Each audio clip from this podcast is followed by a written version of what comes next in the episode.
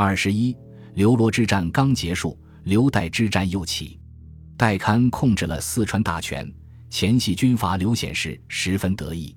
刘显世，一八七零年至一九二七年，字如州，贵州兴义人。辛亥革命前为乡兵管带，贵州辛亥起义后投机革命，任新军标统、贵州军务处长、国民军总司令、护军使等职，却大肆屠杀革命党人及贵州自治学社社员。后为大势所趋，响应护国起义。宣布贵州独立，自任都督。护国战争结束后，又任贵州督军兼省长，追随唐继尧向四川扩张。戴堪所率前军在川，得到了刘显世的全力支持。还在刘罗战争之际，戴堪曾与刘存厚暗中约定，待罗培金下台后，即将军务会办一职让与刘存厚。但罗培金出走后，戴堪手握督军、省长。军务会办三颗印信，无意让出会办。刘存厚要求代刊履约，代却以刘尚在查办期间，似中央查明以后，当在履约为辞，有意推卸。刘甚为不满，且知前军兵力弱于滇军，仅有雄骑勋旅九营和省属组织的警卫队二团，不过七千余人，而警卫队又是临时从各县抽调来的川人，不会为代卖命。于是。刘存厚将自己的司令部迁到成都近郊，对戴堪施加压力，并杀害戴的军需科长。戴不能忍受，决定进行报复。一九一七年七月一日，张勋扶持溥仪复辟时，曾以伪谕任命刘存厚为四川巡抚，刘即为拒绝，亦未接受。戴堪即于七月二日发出声讨张勋的通电，同时准备使用武力对付刘存厚。为此，他急电云南唐继尧、贵州刘显世说：“为刘存厚得任四川巡抚，态度虽尚未明，然其乱谋久序，祸思议成。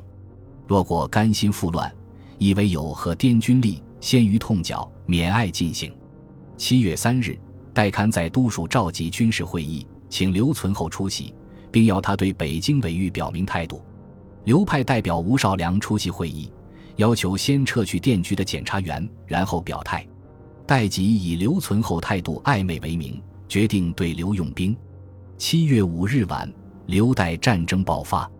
当晚，熊启勋旅派团长袁光辉、胡忠相、熊启斌等率队分路猛扑北教场的刘军军部及西教场文书院等地。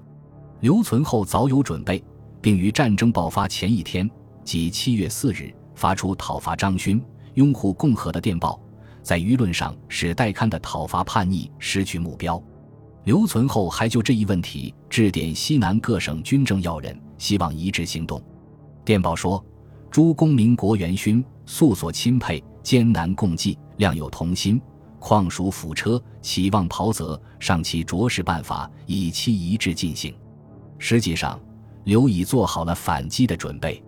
当前军向刘存厚川军发动进攻时，刘军立即进行了反攻，前军力弱，被迫后退，并沿罗锅巷、玉带桥、白寺街、县乡街、西顺城街一带纵火焚烧民房，直烧至谷中市街、大坝巷口，以图阻止川军的追击。前军暴行过于滇军，杀戮焚劫，人民转徙逃避，伤亡损失比刘罗巷战犹巨。刘代之战几乎是刘罗之战的翻版，双方互相指责对方应负发动战争的责任。戴堪说，刘存厚首先下令炮攻都署；刘存厚则说，前军首先开炮攻击城外川军。戴说刘接受巡抚委职，刘则宣称绝无其事。双方省议会和两省国会议员也都以枕玉之见，发出内容完全相反的呼吁和控诉。川军周道刚。熊克武等部采取中立态度，准备联合川滇将领发起武装调停。退守川南的罗培金所率滇军按兵不动，静观事态，举棋不定。贵州督军刘显世拟派三个梯团进入四川援助代勘。云南督军唐继尧企图重新恢复滇军对四川的控制，组织晋国军，自任总司令，准备亲督三军，试除叛逆。宣称思为北征，宜先静属。为此，云南方面从昭通运往叙州的军火源源不断，其数量超过了讨袁战争时期。尽管如此，退守皇城的前军坚持了十余日，却始终没有见到援军，伤亡颇重，粮弹匮乏，无法继续再坚持了。于是，在省议会和英法领事的调停下，代看交出督军、省长，会办三颗印信给省议会，表示愿意退出成都。七月十三日。川军开放南门，让前军退走，但前军据川军有埋伏，在掠夺了南门粮食后，又退回皇城。七月十七日，戴堪率前军由南门突围而出，向华阳、仁寿方向分路退走。七月二十一日，戴堪所率前军行至仁寿县秦皇寺，遭遇刘军邀击，熊其勋为川军所俘，后被斩首，前军逃散。戴堪亦同时被川军杀害，刘代之战以刘存厚胜利而结束。此次川黔成都巷战，仅据红十字医院收容统计，兵士战死者三百六十四人，伤者六百六十一人，市民死者一百一十人，伤者三百一十人。战争虽然是刘存厚取得了胜利，然而北京政府却任命川军第一师师长周道刚暂代四川督军。并派北洋系的长江上游巡阅使吴光新为四川查办使，率领北军入川，同时命令罗佩金、刘存厚两人遵照前令，迅速入京，所部军队交周道刚接收统率。到了此时，人们才看清楚，原来以段祺瑞为首的北京政府是有意利用南方各派军阀之间的争斗，借以把四川纳入北洋军阀的势力范围。与成都两次巷战差不多，同时及其稍后又发生了川、滇两军在川南地区的两次战斗，这是刘罗、刘代战争的继续和发展。这两次战斗是由于刘存厚企图乘胜直追，把滇黔军全部赶出川境，以及唐继尧、刘显是不甘失败，要继续控制四川而引起的。他们为了争权夺利，不惜残弭遗城。一九一七年七月中旬，滇军罗佩金奉唐继尧之命向刘存厚部反击。罗派韩凤楼、刘云峰、赵忠奇为第一、二、三路军司令，分兵三路向成都挺进，口称援助代刊，但故意迟滞行动，实际上是企图恢复失去的四川督军的宝座。刘存厚部陈洪范、舒云曲旅与滇军相遇于青神、眉山一带。一时之间，大军云集，川滇两军阵地交错，城内城外炮声震天。刘存厚不倾全力向滇军反扑，激战数日，双方死亡惨重。滇军后因赵忠奇部内部不稳，主动撤出战场，退回辎中。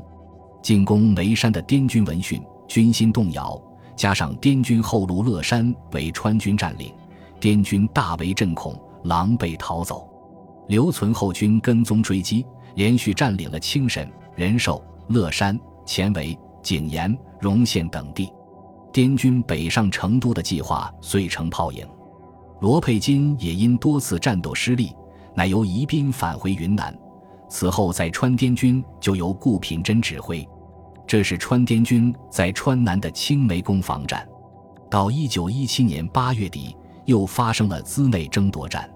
其实，唐继尧已派大批滇军入川，邓太忠、李友勋两旅与赵右新部合驻自贡、黄玉成、叶权两军与赵右新另一部共驻泸州，顾品珍军据守简阳、资中、内江、隆昌一带。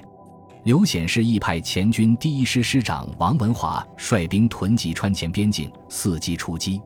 川军方面，第一师周道刚部驻重庆。第二师刘存厚不沿岷江上游布防，第三师中体道部在沱江东岸和涪江下游沿线布防。川军的作战方针是先打滇军，后打黔军。八月底，川军第二、三师进攻简阳、资阳，与滇军发生激战。顾品珍腹背受敌，先后放弃简阳、资阳、资中、内江、隆昌等地，分队退往富顺。自贡，九月十二日，顾品真命金汉鼎旅三日内收复内江，滇军乃向内江急进，川军阻击，战斗相当激烈，内江的争夺机反几复，死亡枕藉。九月二十二日，滇军撤出内江，一路经自贡向宜宾撤退，一路经富顺向泸州撤退。资内争夺战以川军获胜而暂告结束。此后，滇军在川南取守势。稍后，顾品珍率滇军李友勋、耿金熙两旅与入川前军王文华部配合，分路奇袭重庆，局势又发生了新的变化。川军不得不从川南撤退。一九一七年川滇前两次成都巷战，从他们发动战争的目的、战争所采取的手段及其客观效果等几个方面来看，是一场典型的军阀混战。首先，关于战争的目的。发动和参与战争的三方都是在护国战争中膨胀起来的军事头目，他们都是为了争权夺利、扩张地盘而互相混战。以唐继尧为代表的滇军要向四川扩张，以刘存厚为代表的川军则希望独揽川政，再向外发展。正是在这种相互要求扩张以致独霸四川或西南的动机指使下，川滇。前三省军队的矛盾集中于四川省会成都，从而爆发了刘罗、刘岱两次成都巷战。尽管战争的各方都有自己参与或发动战争的理由，但是战争对于川滇前三方来说都是非正义的、违背民心的。刘罗、刘岱间的非正义之战，正是西南军事领袖们堕落为封建军阀的重要标志。这样就决定了，不管是战争本身。还是各派军队都得不到人民群众的支持。例如，护国战争以后，滇军在川就遭到了川省人民的强烈反对。唐继尧自己也不得不承认，滇军此时在川，人民仇视，给养困难，土匪骚扰，交通断绝。四川人民一致仇视滇军，坚壁清野，使之粮秣无从筹备，连井水亦无所得时，造成军心散漫。毫无斗志。稍后任唐继尧秘书长的周中岳也说：“此次战争，川人绝我粮秣，断我交通，行军之难数倍往日。”这些话已把滇军在川的处境刻画了出来。这与不久前的护国战争期间滇军出师川境，人民单死湖江以迎的情况形成了鲜明的对比。其次，川滇前三方在战争过程中。为了达到自己的目的而不择手段，焚烧抢掠，无所不为，给人民群众带来巨大的灾难。成都巷战过程中烧杀抢掠，触目惊心。随后川南战役的结果，更造成纵横千里、哀鸿遍野、四境萧条、村市秋墟的景象。据《古宋县志》记载，川滇前军阀的争夺，焚烧各区房舍三千余家，团民与匪扑斗。战死者数百人，迁去不知踪迹者亦以百计，损失财产达数十万。劫后遗离，已不聊生。待大军清乡，又筹军饷，供夫役，送人役罢毕。清乡后，疫力大作，传染遍数区，死亡者有三千余人，全家绝灭者二百余户。亦以流亡转徙，送人待减少大半。由是田园荒芜。荆棘丛生，人行绝迹，蓬蒿掩路，长林风草间，十毒野兽出没，是人死于虎豹者，又不知凡几也。遂至四境萧条，凄凉满目。古宋乃川滇前间一边缘小县，非争夺中心，尤且如此，他地情况可想而知。从上述我们可以看到以下几点：第一。这是非正义的军阀之间的战争，对于战争的三方来说都不具有正义性。第二，这是西南军阀史上的第一次军阀混战。辛亥革命以后，省与省之间、省与中央政权之间，以至于各省内部都发生过一些战争。然而，不管是辛亥起义、北伐出师、元川元前元藏、二次革命，以至护国战争等，尽管可能有这样那样的问题。但是战争都具有某种合理性或正义性，至少不是战争双方都是非正义的。只是到了一九一七年，西南各省之间的战乱，才出现了战争的任何一方都是非正义的军阀之间的战争。第三，可以把一九一七年川滇前成都巷战视为西南各省军事头目堕落为封建军阀的重要标志，也就是西南军阀正式形成的重要标志。李根源在评价一九一七年川滇前战争时曾说：“川市结果如是，西南局面破矣。”所谓破。